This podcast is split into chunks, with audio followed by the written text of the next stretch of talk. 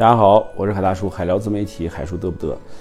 呃，今天啊，想聊个话题，就是自媒体如何去选择平台和选择你自己擅长的领域啊。那么，呃，自媒体这一块呢，选择平台实际上是非常重要的。比如说，你擅长音频输出，就是你的声音比较优质的话，然后呢，哎，我还不想去露脸，那怎么办？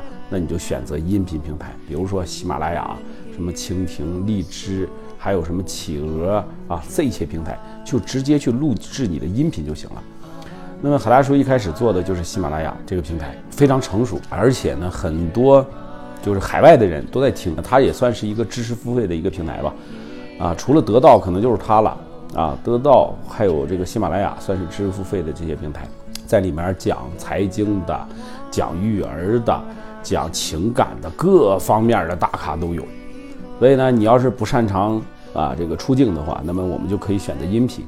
如果呢，你擅长写，你擅长写怎么办？你说我也不想去做音频，我也不想去做视频，我就想写点东西啊，抒抒抒发一下我的感情，或者说去讲一些我的过往。那么好，那也有一些平台适合你，比如说呃，百度的百家号、搜狐号，还有什么大鱼号、企鹅号，还有头条号，这些都是可以啊书写再加上图文的啊，这些呢比较适合。你的写作的方式，那么如果你想出连续剧，啊，你想出连续剧，简书、知乎，啊，还有悟空问答这样的平台呢，都可以给你提供一些啊，你这个写自己东西的一个场地啊，也就是个平台吧。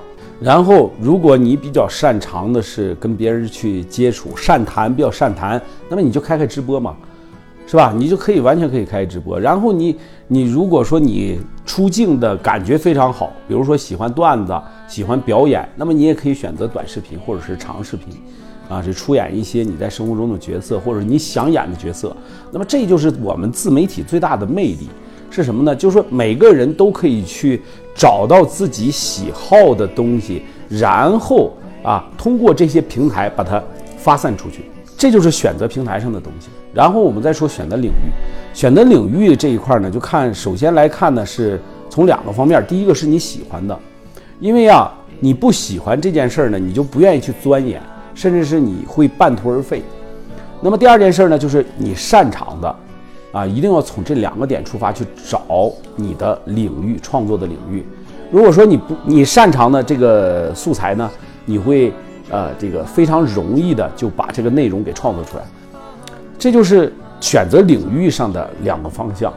那么在这些自媒体平台上，有很多人在讲述自己的经历啊，我是个宝妈，我呢这个月挣了这个一条视频发出去了有两块钱，有有几块钱的，还有人炫富啊，还有人说我这一条视频挣了几千，挣了一万。我告诉你啊，就是我们说句实话，我们普普通通的自然人，如果想做自媒体的话，一个账号。你根本实现养活不了你自己的目的。那么，除非是什么呢？说那些专业的团队都是怎么玩的？他手里面有十几个，甚至是一百十个账号，一个账号有五十块钱，一百个账号就有多少钱？五百多块钱，甚至是五千块钱啊！那这些东西才能实现集团化操作，才可以真正正正的从达到从自媒体平台上赚钱的一个目的。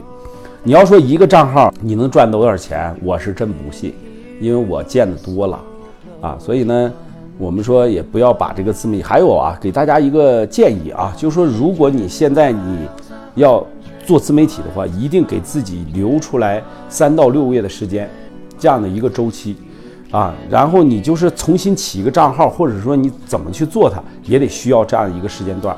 那么你要保证你三到六个月不被饿死啊，这就是我的。